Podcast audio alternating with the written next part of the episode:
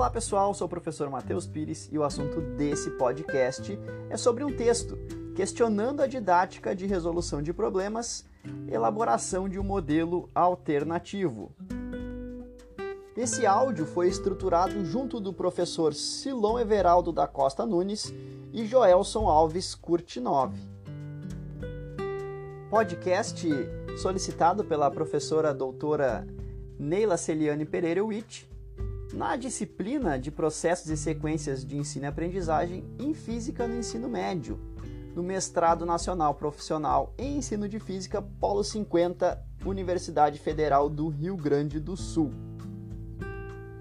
Sabemos que física é muito mais do que meras fórmulas sendo trocadas letras por números e calculando né, valores.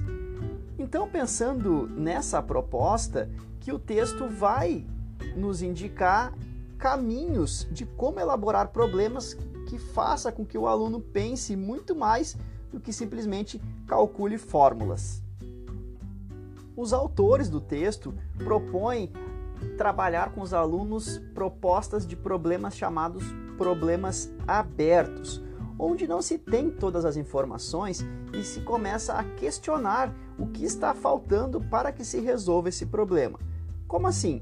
Vamos pegar, por exemplo, o seguinte: um carro começa a frear ao ver a luz amarela. Que velocidade terá no semáforo?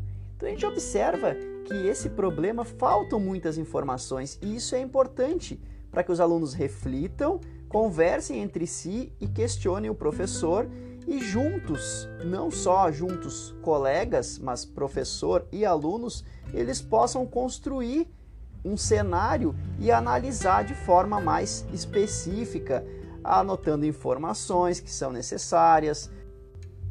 Outro exemplo que nós podemos citar de um problema aberto seria o seguinte: o trem vai bater na pedra que se encontra no meio dos trilhos? Então observe que faltam informações e somente esse enunciado não é suficiente. Então vai fazer com que o aluno ele pense e faça perguntas que possa auxiliá-lo na resolução.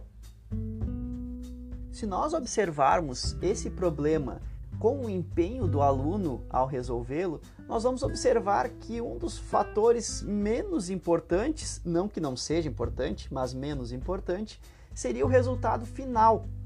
O mais interessante é analisar todo o desenvolvimento dos alunos, todo o engajamento deles para resolver esse problema.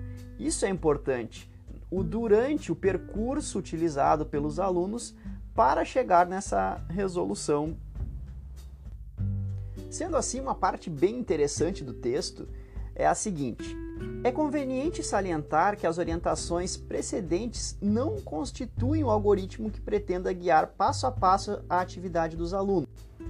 Muito ao contrário, Trata-se de indicações genéricas destinadas a chamar atenção contra certos vícios metodológicos não naturais. A tendência em cair operativismos cegos ou a pensar em termos de certeza se traduz em não pensar em possíveis caminhos alternativos de resolução ou não, pôr em dúvida e analisar os resultados, entre outros. Ou seja, o caminho que o aluno vai seguir, ele vai escolher, ele vai traçar, vai descobrir, conversar com os colegas. E conversar com os colegas é outro fato bem interessante que o texto traz para nós também, porque a construção, a parte cognitiva, ela não se dá por si só. A ideia é que o aluno interaja com os colegas, faça observações, apontamentos, análises entre outros. Certo? Obrigado então, até uma próxima oportunidade.